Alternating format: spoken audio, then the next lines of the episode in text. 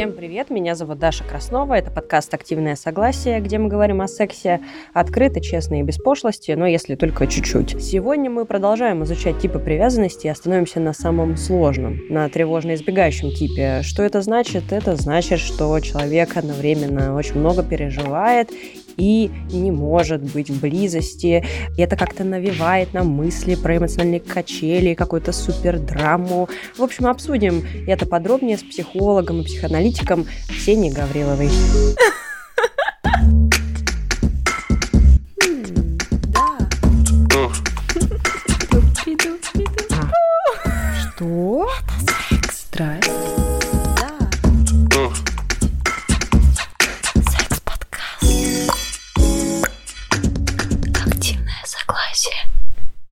Так круто разобрали и тревожных, и избегающих людей. Мне просто постоянно пишут люди, что они нашли в ваших словах себя. Сегодня у нас тревожный избегающий тип.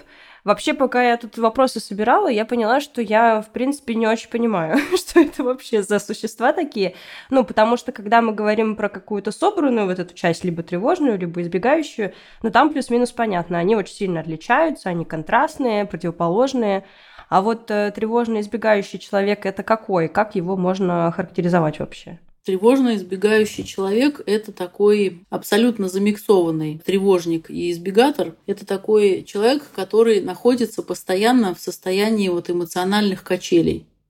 То есть он может это за собой однозначно не ощущать, не думать о себе, что он тревожно избегающий. Для него это все выглядит как единственная реальность, в которой он живет. Но ему то безумно нужно в отношения, и он чувствует большую тоску и потребность в партнере, он влетает в эти отношения, начинает их как-то строить, но как только он понимает, что у него какой-то теплый принимающий партнер, он начинает видеть в этом какую-то подставу, наверное, нам не по судьбе, что-то здесь не так, какие-то подводные камни сразу искать, начинает видеть где-то поглощение, где-то там, что вот его пытаются как-то слишком серьезно прикрутить, в брак, например, втянуть. То есть это вот как раз человек, который вроде очень стремится к отношениям, но как только в них попадает, он начинает стремиться их разрушить. Если мы представим, ну вот просто женщину или мужчину, или лучше и женщину, и мужчину, как будут выглядеть вот эти люди? Ну, потому что я себе представила либо какого-то рокового любовника, такой человек импозантный какой-то, который легко может всех охмурить, а потом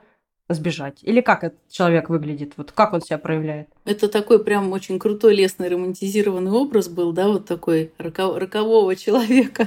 Это может быть абсолютно как роковой человек, классный, интересный, успешный, он такой вот весь современный, да, вот этот современный образ такого проявленного человека, возьмем в кавычки это слово. И он такой, я хочу отношения, я хочу их построить, все, вот у него там ощущение, что ему нужна половинка, он в эти отношения вступает, у него даже может быть, да, вот очень яркая какая-то любовь, а потом он начинает эти отношения обесценивать. Например, начинает узнавать у своей девушки какие-нибудь подробности ее жизни, жизни, да, и, и делает на основе этого вывод, что нет, нам не по судьбе с тобой там, ты мне не подходишь. Или, например, это может быть абсолютно никакой не импозантный и не роковой молодой человек, а просто вот парень, например, или просто девушка, неважно абсолютно, здесь гендер роли не играет, который просто вступает в отношения, и вот он рассказывает, что я очень хочу семью, я хочу отношения, я уже к этому готов, я вот к этому серьезно отношусь, мне важна близость, начинает рассказывать такие очень правильные, трогающие слова и даже рассказывать о том, что, например, у него как-то же вот не сложилось, а теперь он все уже созрел, все понял. Он вступает в эти отношения, и, может быть, даже месяцок будет там все неплохо. У него будет большая потребность в том, чтобы его чесали, гладили, он будет радоваться этим отношениям. А потом он начнет творить какую-нибудь дичь. Например, перестанет писать, начнет пропадать, и он этим будет провоцировать, например, на какие-то вот эмоциональные качели. И если ему человек будет давать эти эмоциональные качели, то есть вот эта игра ближе дальше, например, этот вот тревожно избегающий, он такой вошел в отношения, а потом выскочил из них, ой, мне надо подумать над этими отношениями, да, и ему там, например, партнер говорит, ой, да ты что, у нас так все хорошо, давай обратно. И он такой получил вот эту вот эмоциональную качелю, она качнулась туда-сюда, и обратно в отношения заскочил.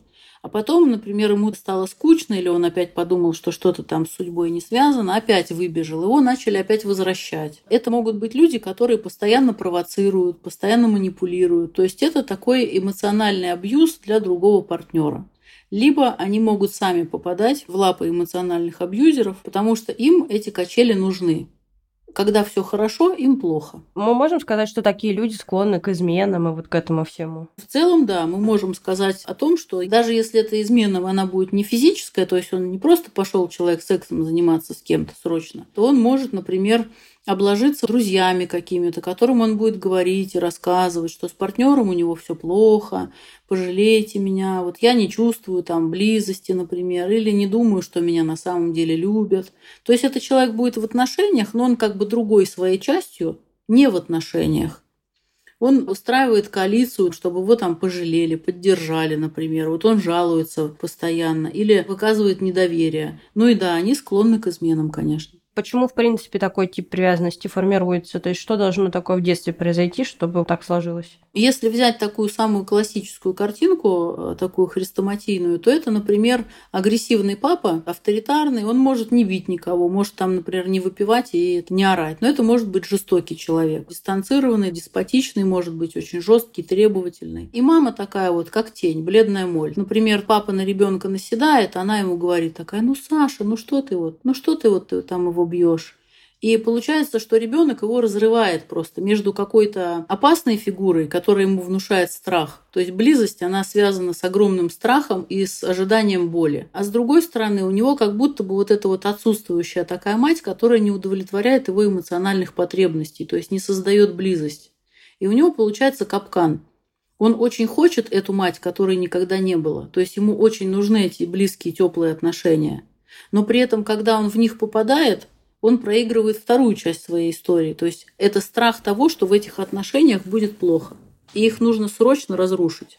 А мы можем сейчас резюме подвести, потому что это уже третья серия про типы привязанности. Еще раз подытожить, что вот тревожные, когда вот это в детстве, избегающие, когда вот это в детстве, ну и про тревожные избегающего мы послушали. На самом деле тревожно избегающий он может иметь разные сценарии, я сейчас просто только один назвала. То есть это однозначно нестабильная история отношений. Например, тревожный тип привязанности – это когда мамы недостаточно, и ее вот хочется постоянно получить. Там еще может быть другой сценарий, да, когда мама постоянно была, она привязала к себе, и нужно это проигрывать. Опять же, чтобы вот эта мама, она была вот прям в партнера вцепиться и слиться с ним. Чаще всего это от недостатка. А избегающий это когда, опять же, родители либо слишком вторгались и гиперопекали, и ребенок пытается всеми силами от них как-то отодвинуться, и ему везде мерещится поглощение, вторжение. Либо когда, например, с ним вообще не выстраивали отношений, то есть он как бы как мебель там рос, и для него контакт это вообще что-то странное, к чему он не привык. А тревожно избегающий, он получил и то, и то. То есть у него и боль была от контакта, от какого-то вот сверхвоздействия, например, там кричали на него или давили на него, били, например, его. То есть это все контакт, но этот контакт был чрезмерный, болезненный. Либо это второй родитель, который не дает достаточно тепла, достаточно контакта. Потому что для ребенка ему не важно, его как бы по голове гладят или, например, бьют. Это просто как понятие контакта.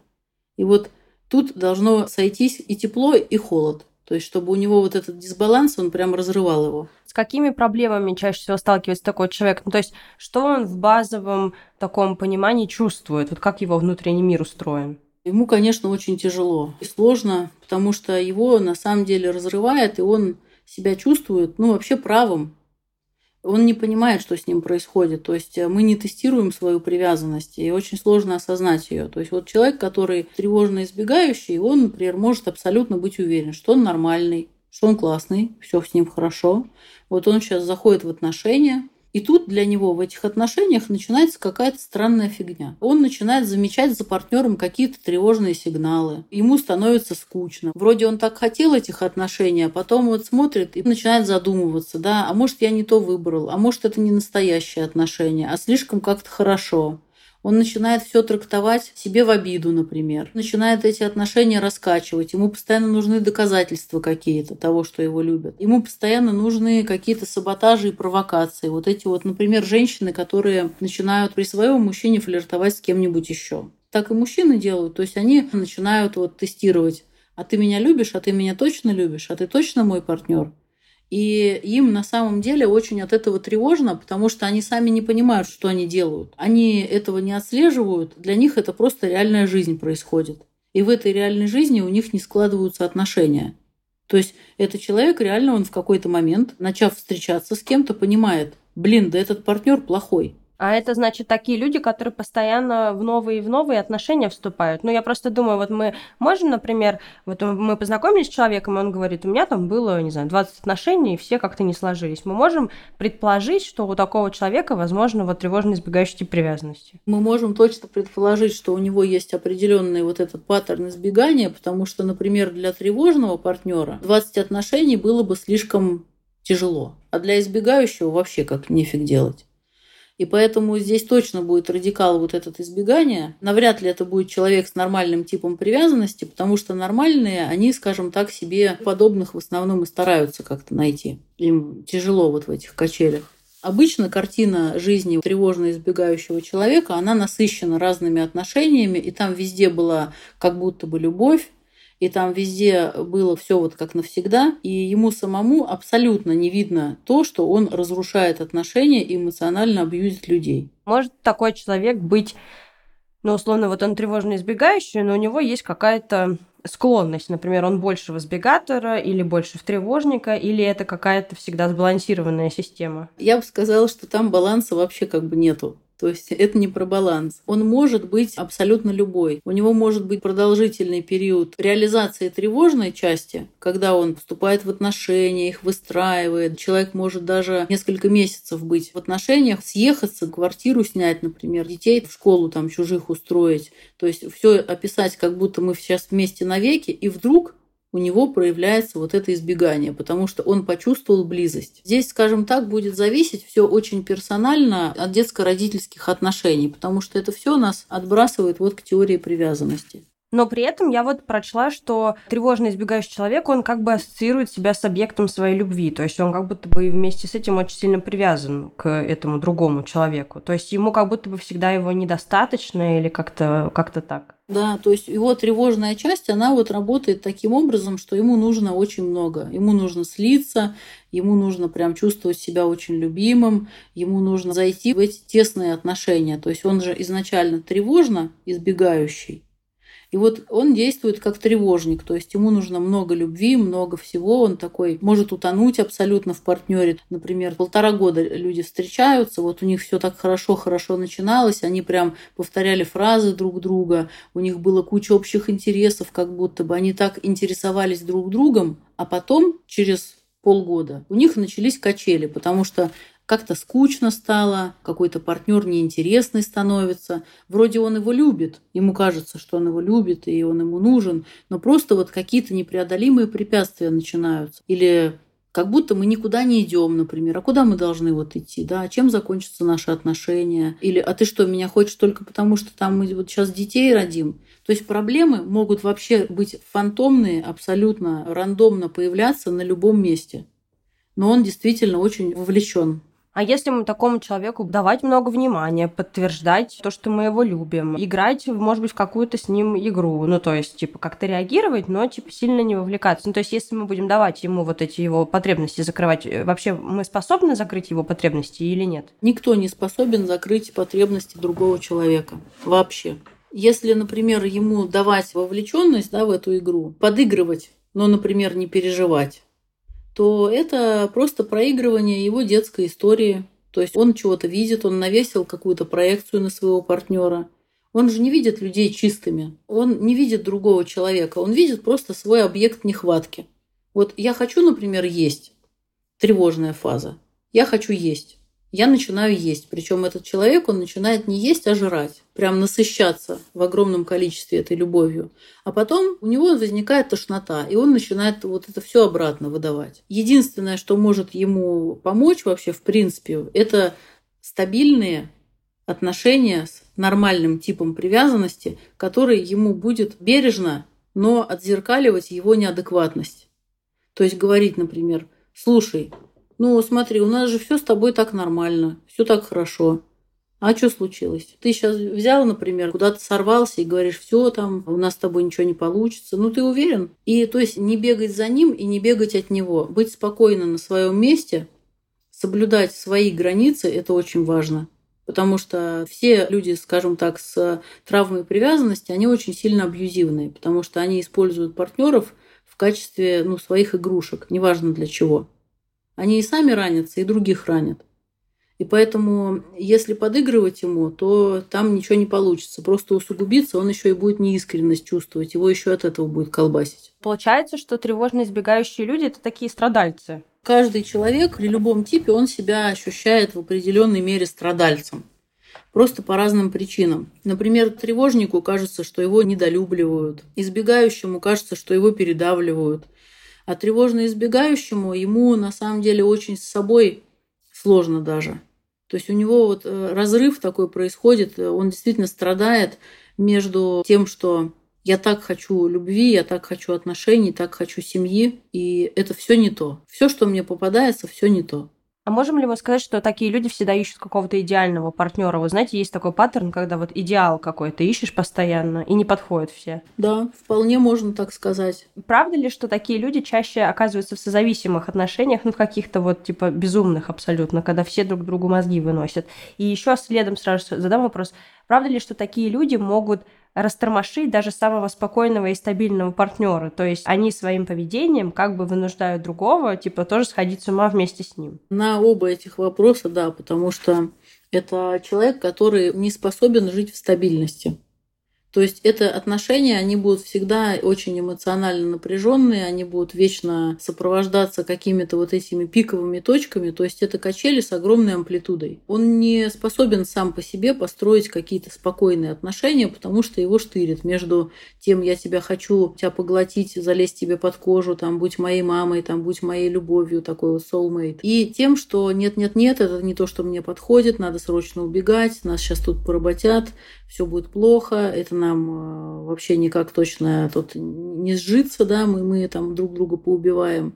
И это человек, который заточен на получение максимальной эмоциональной реакции. Он как хочет получить вот эту безумную любовь, которой не было от мамы. То есть вот это тепло, принятие и все самое лучшее. То есть ему нужно выжить, прям выдавить из партнера вот это вот. Скажи, что ты меня любишь, а наши отношения самые лучшие, а у тебя с кем-нибудь такое было. Особенно, например, у мужчин есть потребность у некоторых, чтобы женщина вот прям сказала, что лучше всего прям было с ним. И никого там до него не было, что вот он единственный и самый классный.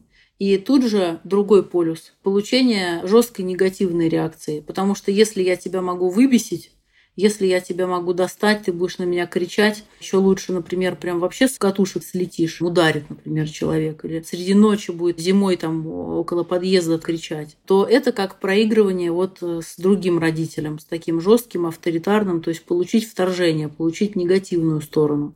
А если такой человек находится один, вот у него нет сейчас отношений, он обычно как себя ведет? Ему вообще комфортно одному находиться?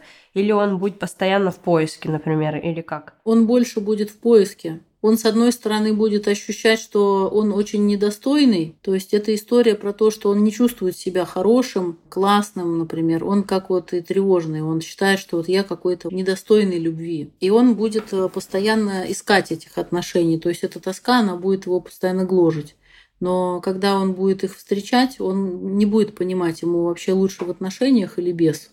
То есть это люди, которые и стремятся к свободе, и стремятся к отношениям. Это клиент чисто длительной терапии. Любой э, вопрос привязанности – это все долгосрочная история от трех лет. Когда они проходят терапию, им становится хорошо с самими собой. То есть они отслеживают эту амплитуду качелей, она становится меньше, и тогда они могут жить сами с собой.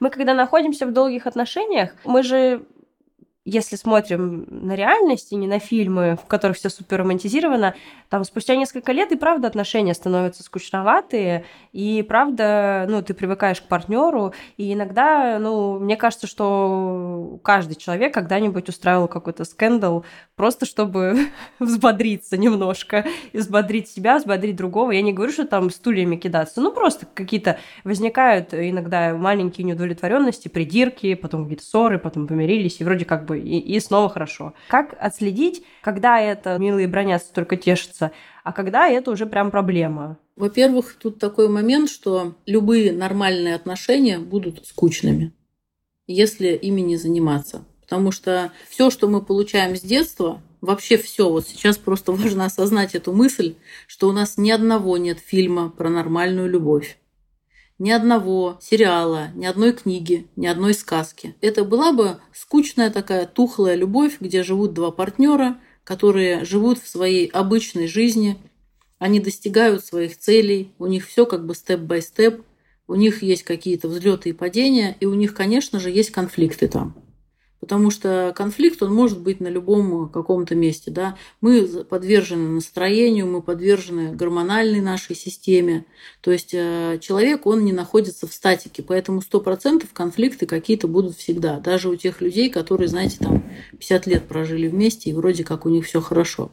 Здесь важно понимать, что элемент страдания должен отсутствовать. Вот когда мы говорим про ненормальные какие-то конфликты, Тут сразу стоит обратить внимание на элемент страдания. Вот если вот это вот есть такое, что он меня вообще не понимает, мне кажется, вот эти отношения, вот они обречены на провал, вот мне тягостно. В отношениях не должно быть страдания, вот этого вот эмоционального надрыва несоразмерного поводу. Залогом этих отношений хороших будет умение предъявлять какое-то требование, давая партнеру право на отказ, и при этом не наказывая его даже обидой. То есть, если партнер говорит, пойдем с тобой в кино, а, например, второй партнер говорит, а я не хочу. Она говорит, ну, пожалуйста, пожалуйста, вот я очень хочу пойти в кино. Партнер говорит, а я вот не хочу, я устал, не хочу, не могу. И в этот момент, если у человека не начинаются страдания, которые говорят, вот, он меня не ценит, он меня не любит, он меня не слышит, эти отношения плохие. Вот это вот уже пошел разгон на какие-то ну, неадекватные страдания. То есть повод-то какой? Вы в кино не сходили. То есть если бы это было всегда так, или про годовщину там человек забыл или забил. А вот эта вот способность давать человеку другому возможность быть в свободном пространстве, всегда отказаться, то есть сохранять свободу воли, и не нести наказание за этот отказ, то есть не ждать, что там ты мне отказала, я сейчас обижусь, и ты будешь из страха, например, там идти у меня на поводу. Вот э, это нормальная схема конфликтов. Конфликтов, просьб, там, выяснения отношений. А когда там есть элемент страдания, гипертрофированная драма, ощущение, что все сейчас вот от одного, от одного скандала все пойдет кувырком и под откос, вот это уже эмоциональные качели. То есть мы должны как бы постоянно думать о том, соразмерны ли наши эмоции той ситуации, которую мы обсуждаем, грубо говоря. Фактически да, потому что когда они несоразмерны, это означает, что мы залетаем в зону травмы. Например, вроде все шло хорошо, и тут вдруг человек что-то сказал, и хоп, самооценка упала ниже плинтуса. И слезы пошли, и ярость, и негодование, и вообще какого черта ты так делаешь. Прям человек залетел в какую-то такую вот неадекватность. Неадекватность в смысле ситуации. А, мог бы просто сказать, блин, мне обидно, что ты какую-то фигню говоришь. Но взяло и затриггерило. Вот это вот слово такое, оно сейчас в обиходе. Вот когда триггерит, это значит, что мы попадаем в какую-то зону травмы и зону переноса. У меня буквально сегодня была такая история. В общем, я разговаривала по телефону с человеком. Мне человек, ну, что-то там сказал. И мне это так сильно не понравилось, но я поняла, что меня что-то триггернуло как-то жестко, потому что я ответила что-то в стиле, что за фигню ты мне сказал, но э, очень так эмоционально, и у меня аж слезы на глаза выступили. Я поняла, что дело не в том, что мне сказали, а в том, что у меня там что-то поломано. Ну, допустим, я уже 4 года в терапии, я плюс-минус знаю, что мне нужно просто подождать, понять, что это было, и вот. А вот, допустим, когда первый раз ты в это попадаешь, или вот сейчас человек послушает какой-нибудь, как вот это проследить, и что нужно в этот момент сделать? Я, наверное, расстрою сейчас многих этих людей, но не буду просто им рассказывать сказки. Не получится у них с первого и даже, наверное, с десятого раза это отслеживать. То есть это процесс длительный достаточно. Но это не значит, что если с первого раза не получилось, то надо забить. То есть когда человек чувствует, что его выносит, затапливает чувствами, вот как это можно ощутить? Если вы представите, что у вас внутри аквариум, и вот ваше «я», как шарик или как рыбка плавает в этом аквариуме, и тут вдруг в этот аквариум врывается вихрь и всю воду намутил. И рыбка там такая в шоке вообще просто крутится вот так вот, ее болтает. то это значит, вы попали в зону такой турбулентности чувств. Скорее всего, вас вот размотало, как говорят, затопило, как говорят психологи, и вы попали вот в эту штуку. В этот момент все, что можно делать, это затормаживать. То есть у нас есть процесс психического разгона, когда вот эта вода начинает мутиться и нас захлестывает. И есть процесс торможения. Торможение – это дышать, успокоиться. Вот когда происходит такая фигня, вот прям дышите глубоко, не так, чтобы никто не заметил, как я дышу, а все равно вообще, кто заметит, дышите вы или нет. Вот прям глубоко начинаете дышать, и это происходит минимум две минуты это прям долго, это вся жизнь покажется. Нужно прям вот зайти обратно в тело. Потому что когда нас выносят, это значит, что мы уплываем в какие-то свои миры, в какие-то чувства, в какие-то воспоминания, у нас там затригерило. Нам нужно в этот момент остыть. Остыть и замедлиться. И вот если научиться просто дышать, ничего не делать, например, сказать, подожди, мне нужно прийти в себя, мне нужна пауза, и дать себе 2-3 минуты, то это будет точно работать на охлаждение и точно будет вас затормаживать. И так вы научитесь гасить вот это вот э, лютое напряжение. Можно еще себе проговаривать, например, я Ксюша, мне 36. Просто свое имя, возраст, то есть чтобы прийти в реальность. Не отлететь в чувство, а именно вот э, обратно упасть на землю. А вам скажут, вот это происходит, я начинаю дышать, я говорю, подожди, я дышу, э, человек не понимает, что происходит. Ну, то есть он начинает говорить, Даша, что случилось? Что же я такого тебе сказал? Да я же вроде ничего не сказал. Да что, что, что, а ты что, обиделась? А у меня там, я дышу, я не могу ответить. И может так случиться, что как бы человек будет отвлекать своими вот этими вопросами от моего успокоения, например. Так, скорее всего, так и будет, потому что нам никто не обещал каких-то парниковых тепличных условий, где все ходят в мире осознанности в белых одеждах и дают друг другу время на подышать. Конечно, это первая тренировка только, то есть первые, например, 10 раз придется подышать, может быть, помедленнее, например, и поглубже. Всегда можно сказать человеку, который начинает наседать и говорить, что случилось, сказать, мне просто нужно отдышаться. Я сейчас разволновалась. Для меня это важно. То есть, или я обдумываю твои слова, мне нужно подумать. То есть на самом деле нам никто не говорит о том, что мы должны производить впечатление а, железного, адекватного, абсолютно уравновешенного человека. То есть мы на эти чувства вообще имеем право. И когда мы делаем их видимыми, даже если мы просто подышали, это не значит, что мы какие-то странные дурачки да, там, или какие-то неадекватные. Это значит, что мы вообще выражаем уже свои чувства, что мы можем сделать видимым, что меня это зацепило, мне нужно оправиться от этих чувств, и мне нужно подумать. Нас просто во многом приучили, что есть вопрос, есть ответ. Надо быстро реагировать, нужно быть нормальным, нужно выглядеть окей. На самом деле это никому не нужно. Нужно просто быть с собой в контакте. Это, кстати, очень классно, что вы сейчас сказали, потому что я как э, такой довольно травмированный человек, я часто испытываю чувство вины, когда попадаю в какие-то свои травмы, и когда со мной это происходит, и хотя я уже могу сказать, ну, типа, что вот меня там сейчас задело, я понимаю, что это связано там с прошлым, мне нужно сейчас время чуть-чуть, ла-ла. Но в этот момент, если, например, кто-то наседает, я могу очень сильно себя плохо почувствовать, потому что я думаю, боже, нормального бы человека это не задело, я ненормальная, меня это задело, задело, и почему меня это задело, мама, за что? Всякие такие штуки. Мы действительно очень часто залетаем в какую-то вину, свои собственные вот эти переживания, эмоциональные качели, и мы начинаем думать о себе. О нас не думали, условно, для наших чувств в детстве, и мы начинаем всю взрослую жизнь думать о себе. И мне очень помогло в какой-то момент, когда я пришла на группу самопомощи с зависимым, врач-психиатр сказал, это мания величия. Ну, конечно же, меня возмутило это сразу. Я такая, моя гордыня такая встала на дыбы и говорит, в смысле мания величия? Вы что, офигели? У меня тут боль болезненная. Какая еще мания? Что вы говорите? А потом я поняла, что да, это привычка постоянно себя оценивать, постоянно думать о себе и думать, что о нас думают другие. И, конечно, мы тогда и виноваты, и какие-то несуразные, да, а может быть, наоборот, где-то героически офигенно поступили. Но когда мы начинаем меньше думать о себе и больше реагировать, давать себе возможность как-то реагировать, бережно к себе относиться и не пытаться себя оценивать, вот в этот момент, э, скажем так, все становится гораздо более адекватно. И жить становится легче. И вина снижается. Да, это я тоже супер согласна, потому что у меня был такой опыт, когда я перестала сильно много думать о том, что подумают про меня другие. Раньше у меня была такая проблема, я прям не могла, знаете, вот в маршрутке попросить остановить, ну вот это все в магазин сходить.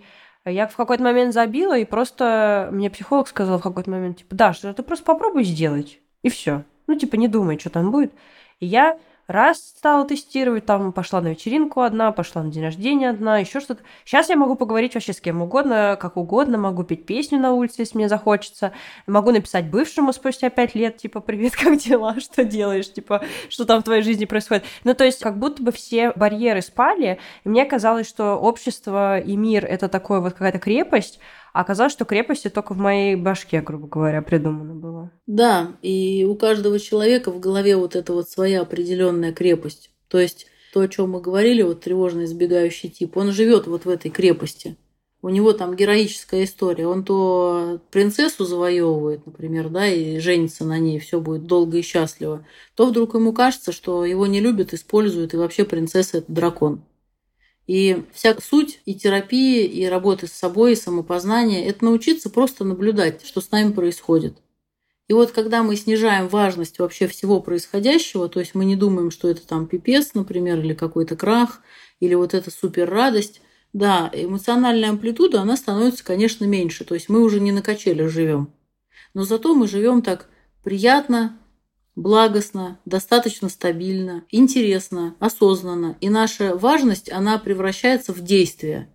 Вот э, это реально очень круто, потому что мы перестаем думать и начинаем делать. Мы полюбили такого человека. Вы, конечно, вначале сказали, что нужно быть стабильным и просто как бы не вестись на провокации.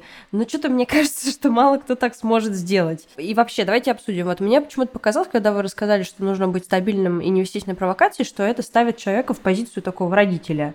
Типа, да ты не переживай, не бесись тут, посмотри, у нас же все хорошо. Как будто бы человек на себя очень много ответственности берет за отношения. Нет? Я бы сказала, что, конечно, когда мы говорим о выстраивании отношений с тревожно избегающим типом, тут партнеру придется быть в любом случае более уравновешенным. Можно это, конечно, трактовать как родительская позиция, но это действительно будет более уравновешенный человек с нормальным типом привязанности, с устойчивым, потому что ему не придется каких-то супер усилий прикладывать. То есть а, он будет достаточно естественно отзеркаливать. Представьте, вот, например, такая ситуация. Идете с другом, и тут друг, он смеется. Вы смотрите и думаете, ну, человеку смешно, спрашиваете, а что случилось? Ну, он что-то рассказывает.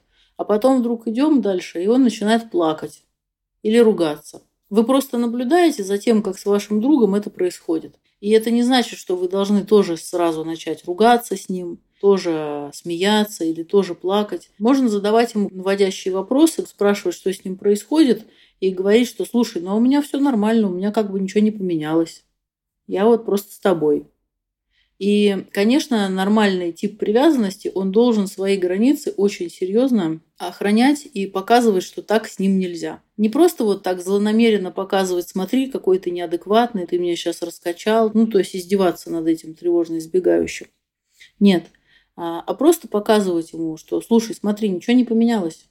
Я все еще тоже партнер, мне все еще нравится с тобой. Я помню, что у тебя есть часть, которая способна строить отношения. Я вижу, что у тебя сейчас какие-то качели. Мне очень жаль, но в этом нет моей вины. И если ты сможешь с этим справиться, мы продолжим. И давать, э, скажем так, пространство. То есть тревожно избегающий человек, так же как любой из травмы привязанности, он не может в моменте прям быстро перестроиться. Ему нужно, чтобы человек был какой-то стабильной точкой опоры, но при этом, чтобы он мог от него отойти чуть-чуть, взять, например, полдня, подышать, подумать что-то, переосознать и, и прийти обратно. Почему люди с надежным типом привязанности выбирают таких партнеров? Ну, то есть, почему тревожные избегаторы выбирают таких партнеров? Там плюс-минус понятно, они просто какими-то сторонами притягиваются, как магниты. А зачем э, человеку с надежным типом привязанности такой вот э, сложный персонаж? Нельзя тут такого дать универсального ответа «зачем?». То есть у всех есть свои какие-то параметры. Например, у человека с нормальным типом привязанности есть устойчивое ощущение, что он знает, что можно выстраивать нормальные отношения. В его мире все стабильно. и ему может быть не очень понятно то, что происходит с э, тревожно избегающим. Он будет его просто ну, успокаивать по мере возможности, может быть, не обратятся к специалисту.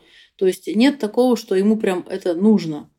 Есть у нас, конечно, люди, которые, например, любят жалеть. Когда человек вступает в отношения с другим, у которого есть проблемы с травмой привязанности, он же что? Можно найти много вторичных выгод. Я вот такой молодец, например, я его исправил у меня там получилось с ним отношения построить. Я получил себе партнера такого красивого, его никто не смог до меня заполучить. Или, например, э, у нас же нередко получается так, что люди, которые не строят сбалансированные отношения, зато они очень хорошо реализуются, например, в карьере, там, в бизнесе, в деньгах. И это тоже может быть очень веский повод, да, например, женщина, которая с э, нормальным типом привязанности и такой вот пограничный партнер, который, например, достаточно может быть агрессивный, подозрительный, но при этом такой вот как требовательный ребенок, которому нужно много любви от нее.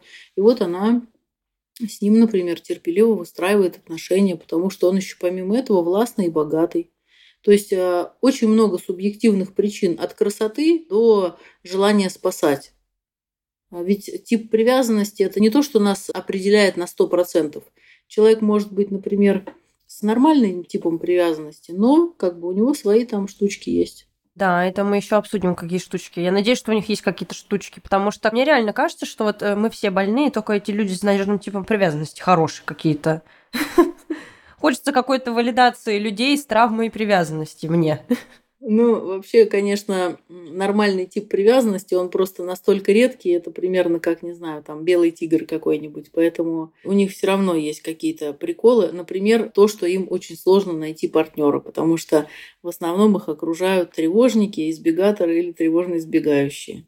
Кайф, ребята, объединяемся. Как устроена терапия таких людей? Сколько вот она длится и, может быть, какие-то этапы? То есть как человек обычно прорабатывает такой вот тип привязанности? Ой, это прям вообще такой крутой вопрос. Во-первых, это длительная терапия 3, 4, 5 лет, 6. Это выстраивание для человека картины отношений в стабильном ключе. Тревожно избегающий партнер будет всегда в терапии. Сначала ему очень важно будет мнение, он будет стремиться к слиянию, к такому терапевтическому. То есть он будет выстраивать такие близкие отношения, нуждаться в терапевте, например.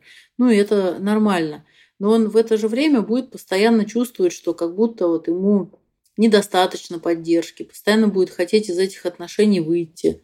Например, будет какие-нибудь перерывы брать, будет какие-нибудь причины находить, будет терапевта испытывать, провоцировать. И эти отношения будут прорабатываться вот именно в ходе, в процессе, перевыстраиваться.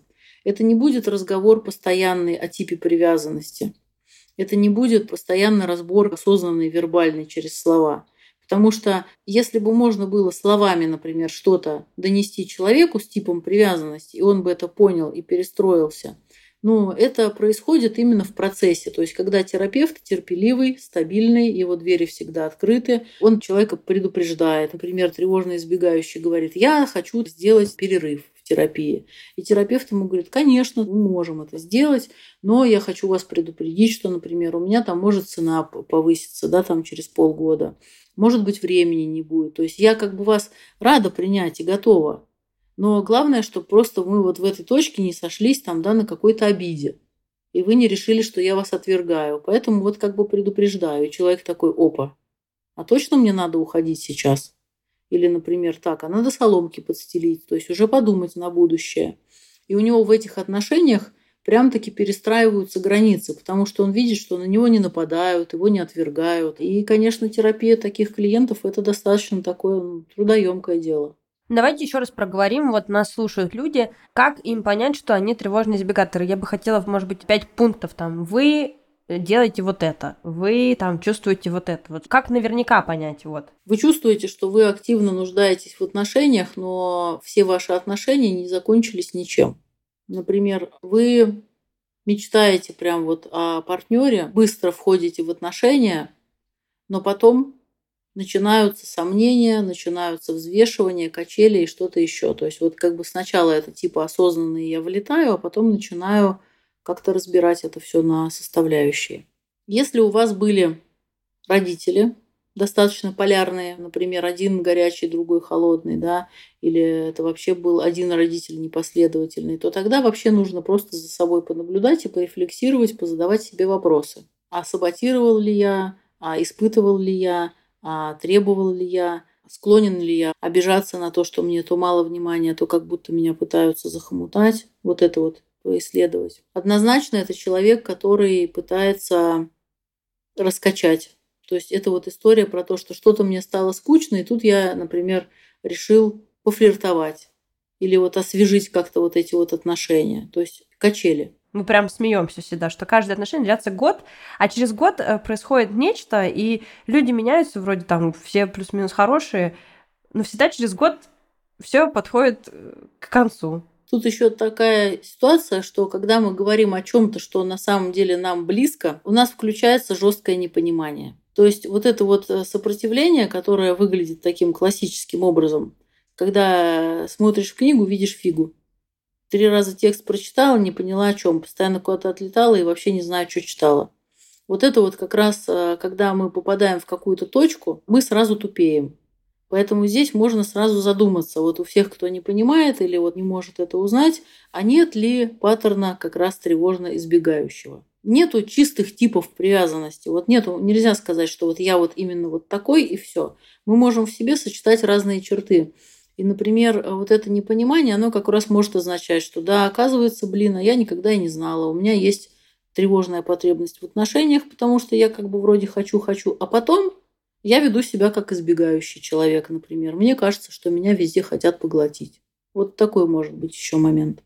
Да, это очень интересно. Но также интересно, когда ты уже после терапии, когда ты кому-то озвучиваешь э, свой какой-то вот тип привязанности, типа нездоровый, а тебе потом говорят, а что ты тогда такой стабильный человек, всегда в контакте, все в порядке.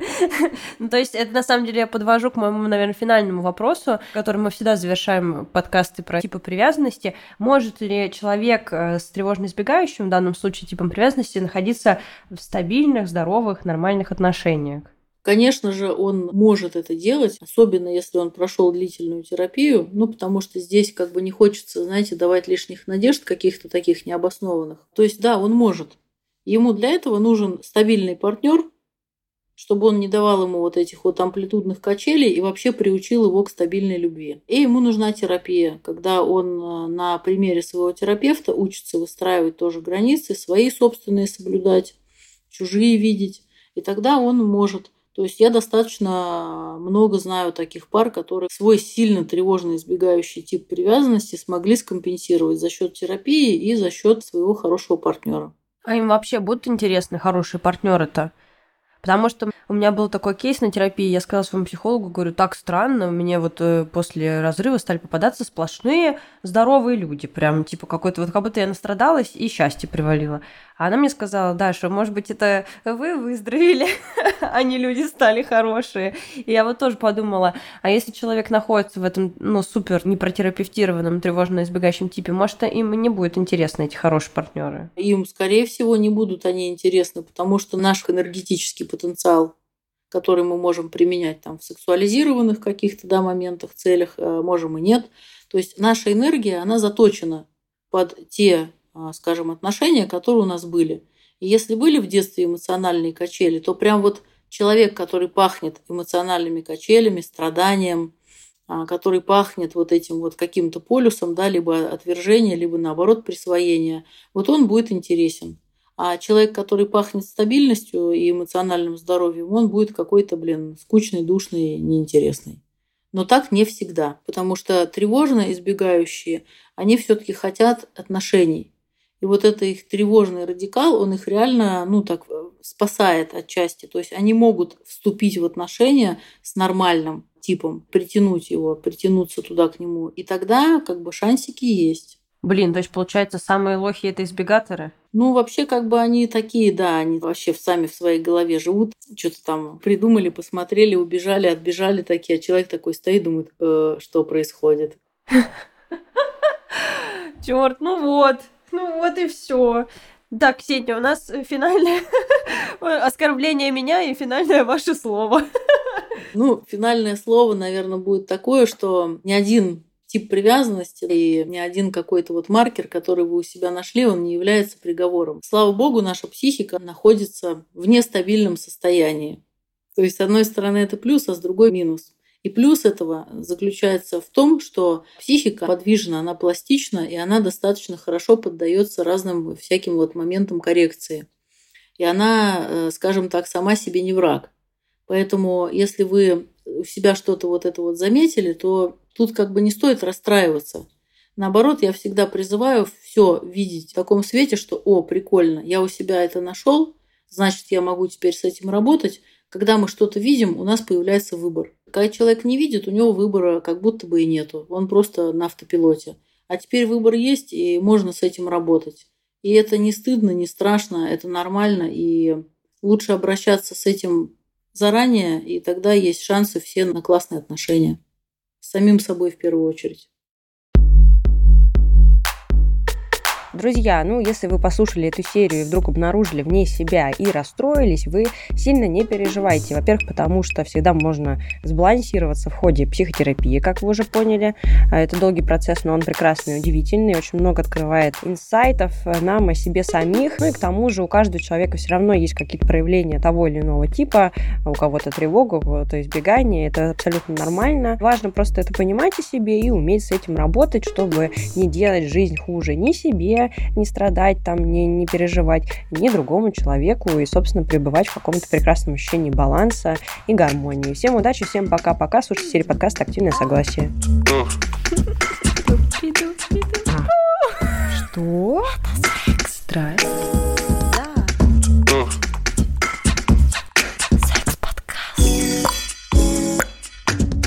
Активное согласие.